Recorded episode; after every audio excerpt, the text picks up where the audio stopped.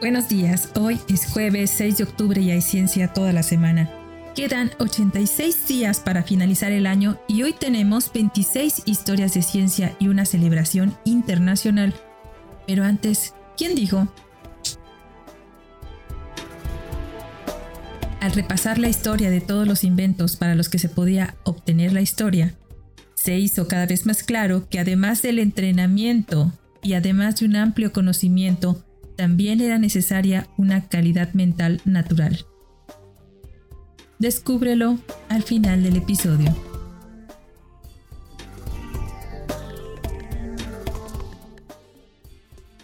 Hoy celebramos el Día Internacional de la Geodiversidad.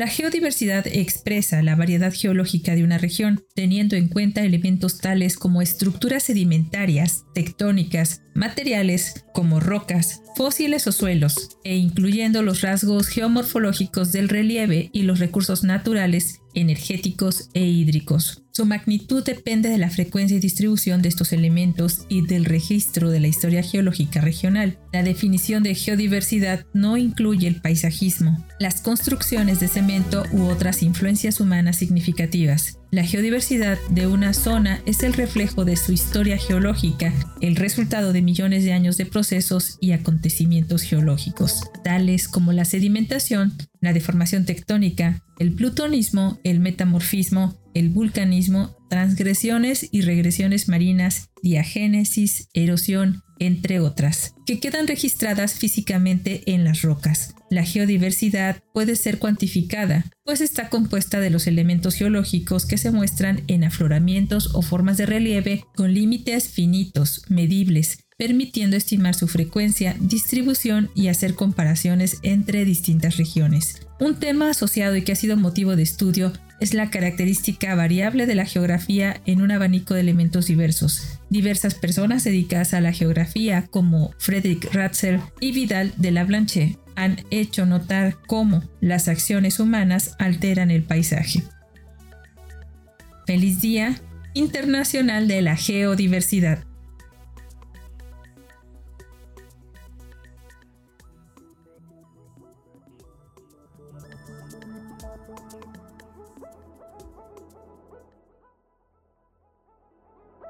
Historia de ciencia número 2. Enfermedad del sudor inglés. John Caius nació un día como hoy de 1510. Fue un destacado humanista y médico cuyo relato clásico de la enfermedad del sudor inglés se considera una de las primeras historias de una epidemia. Caius era un hombre erudito, activo y benévolo. En 1557 erigió un monumento en la Catedral de San Pablo a la memoria de Thomas Linacre. En 1564 obtuvo una subvención para Gonville y Caius College para tomar los cuerpos de dos malhechores anualmente para hacer disección. Por lo tanto, fue un importante pionero en el avance de la ciencia de la anatomía. Probablemente ideó y ciertamente presentó el caduceo de plata que ahora está en posesión del Caius College como parte de su insignia. Primero lo entregó al Colegio de Médicos y luego presentó otro al Colegio de Londres. Entre sus obras destaca haber sido un naturalista pionero, preparado para hacer sus propias observaciones sobre la naturaleza en lugar de confiar simplemente en las autoridades aceptadas en ese momento.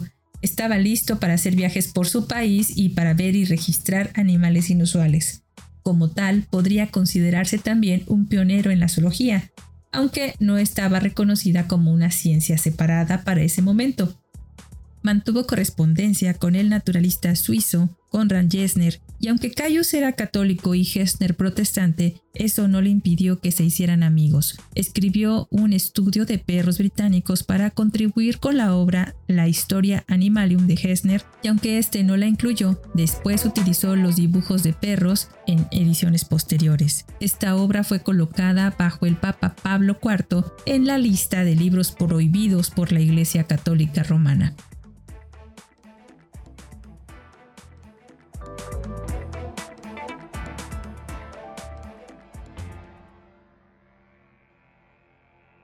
Historia de Ciencia número 3.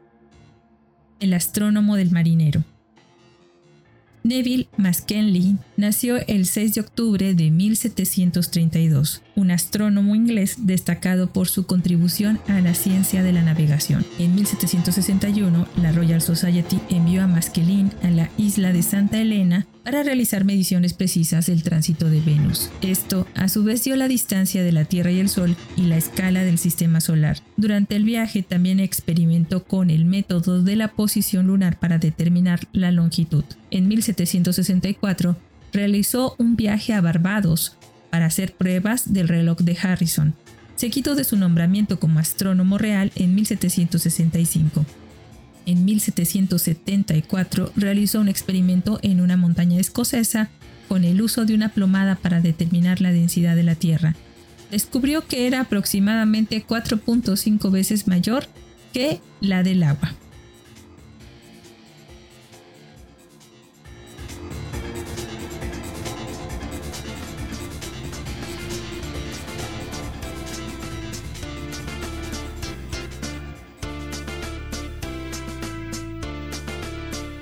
Historia de ciencia número 4. Herramientas de precisión. Jesse Ramsden nació el 6 de octubre de 1735, británico pionero en el diseño de herramientas de precisión. Cuando tenía 23 años, eligió ser aprendiz de un fabricante de instrumentos matemáticos. Al cumplir los 27 tenía su propio negocio en Londres y era conocido como el diseñador más hábil de instrumentos matemáticos astronómicos, topográficos y de navegación del siglo XVIII. Es mejor conocido por el diseño de un telescopio y un ocular de microscopio, que todavía se usa comúnmente en la actualidad y que llevan su nombre. El científico francés Cassegrain propuso un diseño de un telescopio reflector en 1672. Sin embargo, fue Ramsden, 100 años después, quien descubrió que este diseño reduce la borrosidad de la imagen causada por la esfericidad de las lentes o espejos. También construyó tornos, barómetros, manómetros y balanzas de ensayo.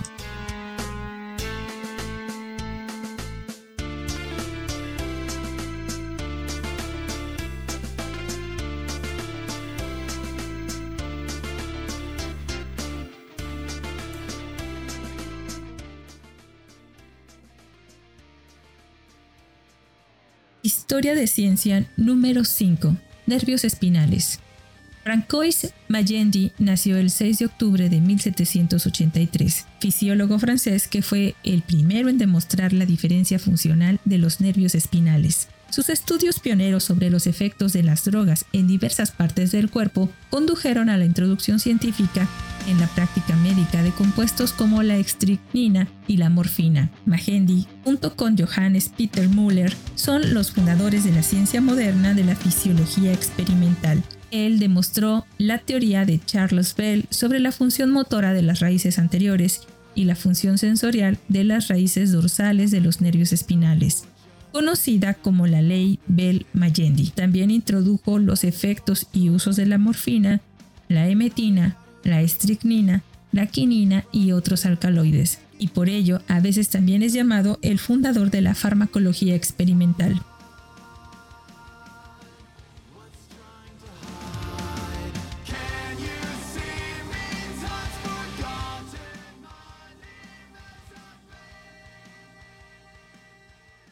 Historia de ciencia número 6. Reloj automático. Un día como hoy de 1783, Benjamin Hanks patentó el primer reloj automático.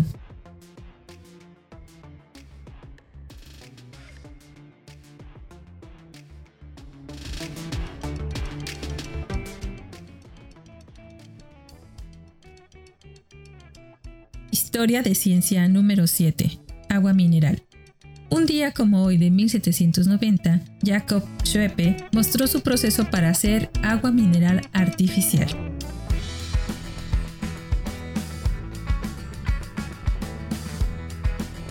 Historia de ciencia número 8. Números irracionales.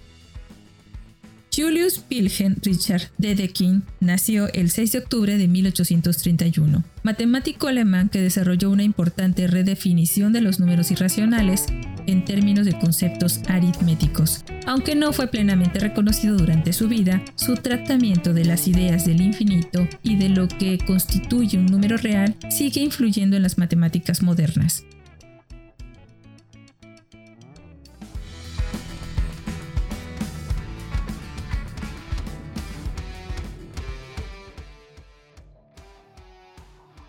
Historia de ciencia número 9. Neurona y cromosoma. Heinrich Wilhelm Gottfried von Waldeyer-Hartz nació el 6 de octubre de 1836, anatomista alemán que acuñó los términos neurona en 1891 y cromosoma en 1888 junto con una serie de términos embriológicos, incluidos los que describen la estructura de los dientes en desarrollo. En 1856 inició estudios universitarios en ciencias naturales pero su interés se centró en la medicina y la anatomía. Después de completar su tesis doctoral publicada en 1862, comenzó a enseñar fisiología y posteriormente publicó varios artículos sobre patología, uno de ellos sobre los cambios histológicos en los músculos después de la fiebre tifoidea. Lo llevó a los 29 años a ser nombrado profesor de patología. Estudió el diagnóstico de cáncer precoz y en 1887 fue uno de los médicos alemanes que diagnosticó un tumor en las cuerdas bucales del emperador Federico III. Durante más de 30 años de su carrera posterior, hasta los 80 años, fue director del Departamento de Anatomía de la Universidad de Berlín.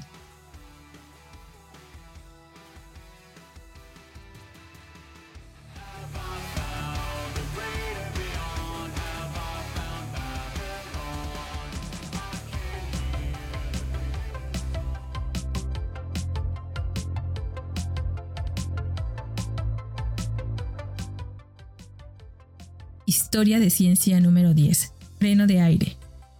George Westinghouse nació el 6 de octubre de 1846, ingeniero, inventor e industrial estadounidense que fundó su propia empresa para fabricar su invento, el freno de aire. Era hijo de un fabricante de maquinaria agrícola de Nueva York.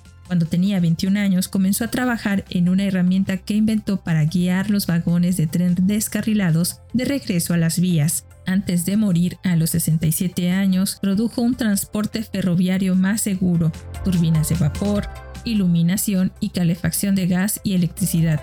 Fundó no solo los homónimos Westinghouse Airbrake y Westinghouse Electric, sino también Union Switch and Signal y los precursores de Duquesne Light, Equitable Gas y Rockwell International. También fue el primer responsable de la adopción de la corriente alterna por transmisión de energía eléctrica en los Estados Unidos y poseía 400 patentes.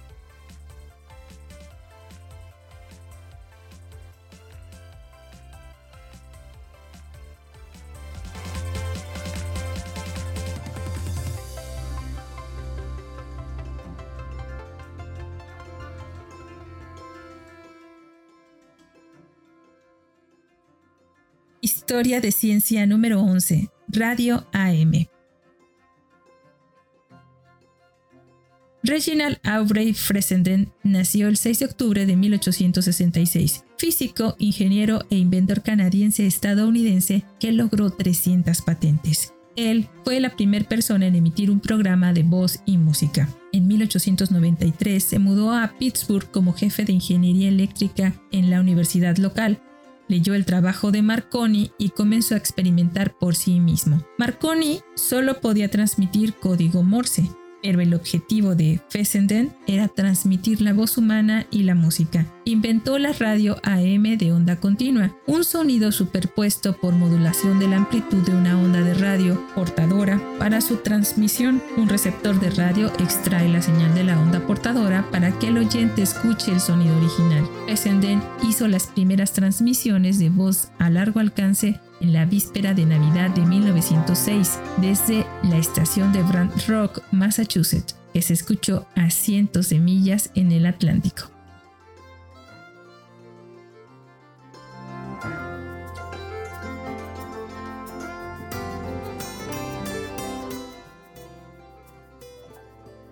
Historia de ciencia número 12. Ionización térmica. Meghnad Saha nació el 6 de octubre de 1893, astrofísico indio destacado por su desarrollo de 1920 de la ecuación de ionización térmica, que en la forma perfeccionada por el astrofísico británico Arthur Milne es fundamental en todos los trabajos sobre atmósferas estelares. Esta ecuación se ha aplicado ampliamente a la interpretación de los espectros estelares que son característicos de la composición química de las fuentes de luz.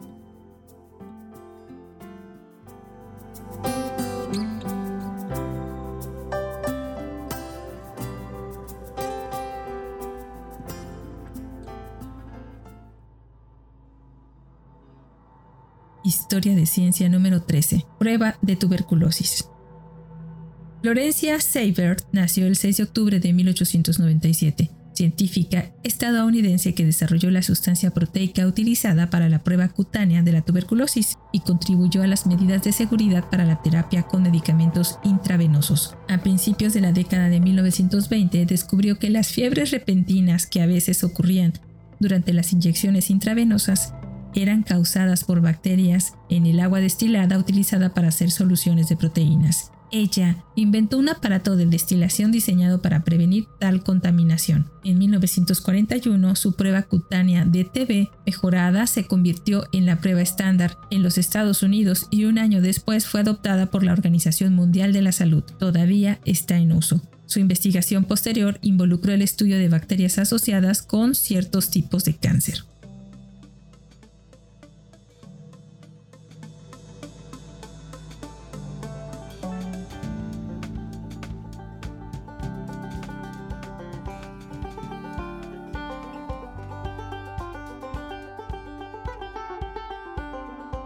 Historia de ciencia número 14. Núcleos de helio. Ernest Walton nació el 6 de octubre de 1903, físico irlandés que fue correceptor con John Douglas Cockcroft del Premio Nobel de Física de 1951 por el desarrollo del primer acelerador nuclear de partículas conocido como el generador Cockcroft-Balton. Este acelerador se construyó en una habitación en desuso en el laboratorio Cavendish y se suministró varios cientos de kilovoltios de un circuito multiplicador de voltaje diseñado y construido por ellos. El 14 de abril de 1932, Balton convirtió el haz de protones sobre un objetivo de litio. A pesar de todas las probabilidades en su contra, lograron ser los primeros en dividir el átomo.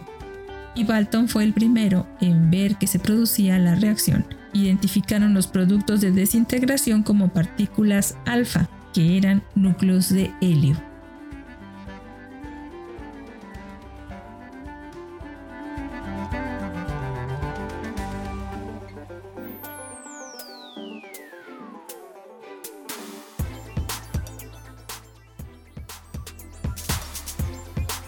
Historia de ciencia número 15. Expediciones con Tiki.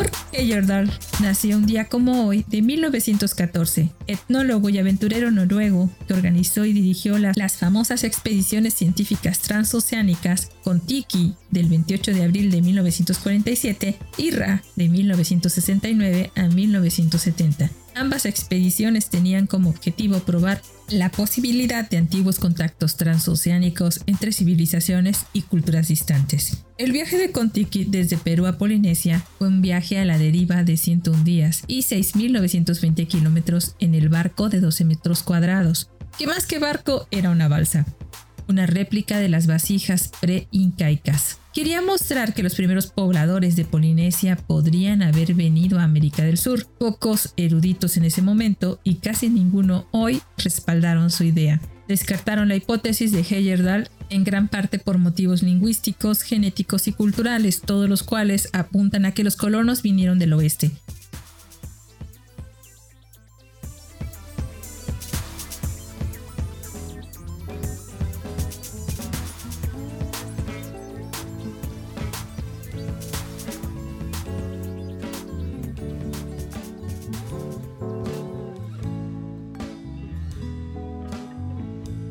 Historia de ciencia número 16. Receptor inalámbrico.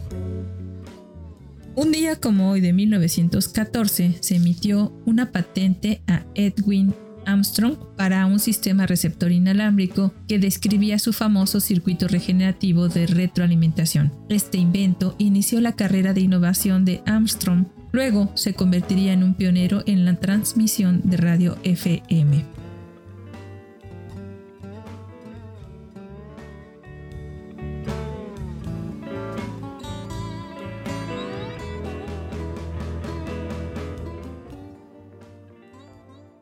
Historia de ciencia número 17. Fuentes cósmicas de rayos X. Ricardo Giacconi nació un día como hoy de 1931, astrofísico estadounidense, premio Nobel de Física en el 2002, que sentó las bases de la astronomía de los rayos X y recibió parte del Premio Nobel de Física del 2002 por sus contribuciones pioneras a la astrofísica que han llevado al descubrimiento de fuentes cósmicas de rayos X. Las otras acciones del premio en ese año fueron otorgados a Masatoshi Koshiba y Raymond Davis Jr. por astronomía de neutrinos. Giacconi ocupó los cargos de profesor de física y astronomía y profesor de investigación desde 1998 y hasta su muerte en la Universidad de Hopkins.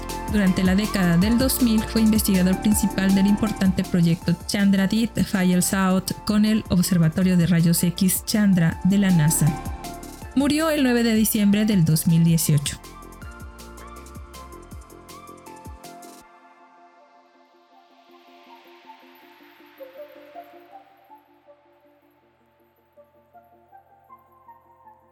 Historia de ciencia número 18.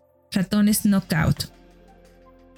Mario Capecci nació un día como hoy de 1937, genetista molecular italo-estadounidense y coganador del Premio Nobel de Fisiología o Medicina del 2007 por descubrir un método para crear ratones en los que se desactiva un gen específico, conocido como ratones knockout. El premio lo compartió con Martin Evans y Oliver Smithy. Actualmente es profesor distinguido de genética humana y biología en la Facultad de Medicina de la Universidad de Utah. Capecci recibió el premio Nobel por crear este ratón mediante ingeniería genética y fertilización in vitro, en el que se ha desactivado un gen en particular. Capecci también ha llevado a cabo un análisis sistemático de la familia de genes Hox del ratón. Esta familia de genes juega un papel clave en el control del desarrollo embrionario en todos los animales multicelulares. Determinan la ubicación del desarrollo celular en el orden correcto a lo largo del eje del cuerpo de la cabeza hasta los pies.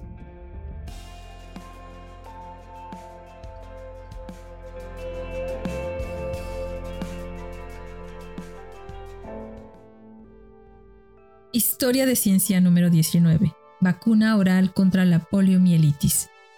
Un día como hoy de 1956, el doctor Albert Sabin informó que la vacuna oral contra la poliomielitis que había desarrollado estaba lista para las pruebas masivas a nivel internacional.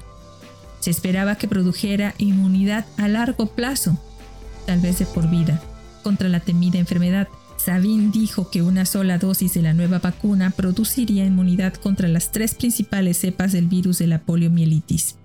Su vacuna contra el virus vivo había demostrado ser segura en extensas pruebas en animales y humanos. Las pruebas mundiales de la nueva vacuna estaban programadas para comenzar al año siguiente en los Estados Unidos y cuatro países extranjeros. Sabin dijo que se habían hecho arreglos para que una compañía farmacéutica produjera la vacuna, y que perdería menos que el jarabe de cereza en el que se encontraba cuando se administraba por vía oral. Eso trajo una alternativa al antiguo método hiperdérmico y las cicatrices resultantes.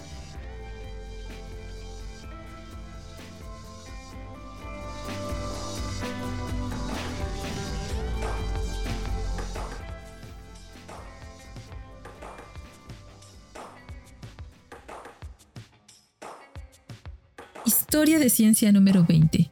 51 Pegasi y la primera Júpiter caliente. Un día como hoy de 1995, Dadier Kellogg y Michael Mayer de la Universidad de Ginebra en el Observatorio de Joate-Provence anunciaron la primera detección definitiva de un planeta extrasolar que orbita una estrella de secuencia principal ordinaria, 51 Pegasi, y la primera Júpiter caliente. Esta primera Júpiter caliente tendría 160 veces la masa de la Tierra.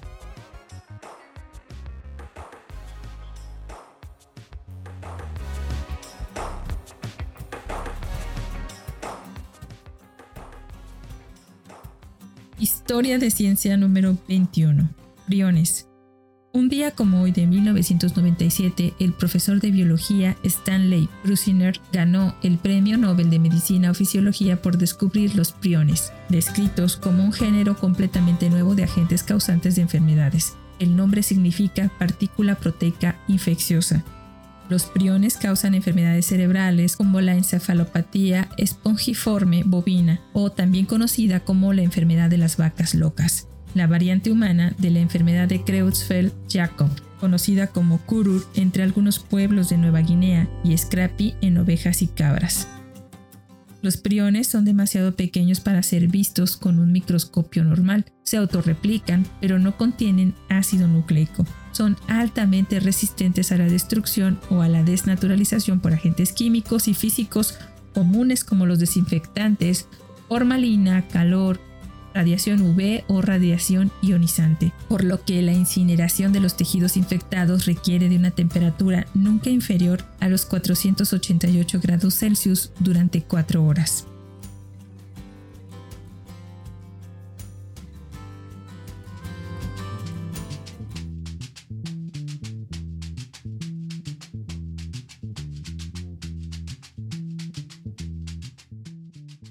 Historia de ciencia número 22. Mercurio. En el 2008, la nave espacial Messenger de la NASA realizó su segundo de los tres sobrevuelos de Mercurio.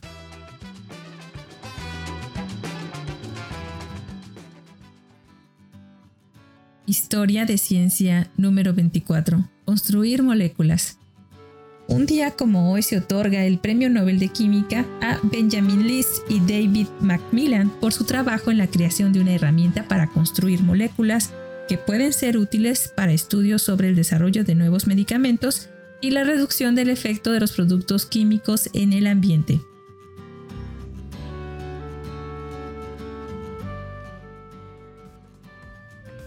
Historia de ciencia número 24. Vacuna contra la malaria. Un día como hoy, también del 2021, la Organización Mundial de la Salud avaló la primera vacuna contra la malaria, dando una esperanza a muchas personas en el mundo que están expuestos a esta enfermedad que actualmente es una de las que se cobra la mayor parte de las vidas por enfermedad.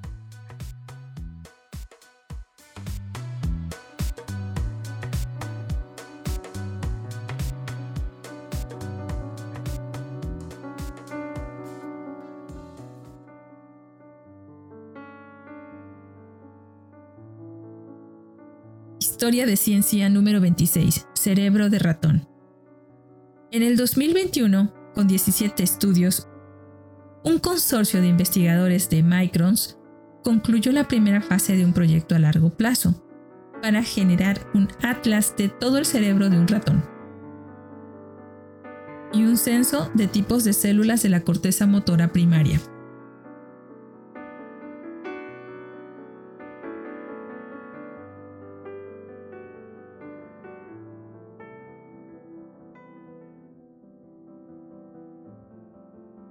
Hoy es jueves 6 de octubre. Yo soy Gladys Yáñez y hay ciencia toda la semana. Quedan 86 días para finalizar el año y hoy tenemos 25 historias de ciencia y una celebración internacional.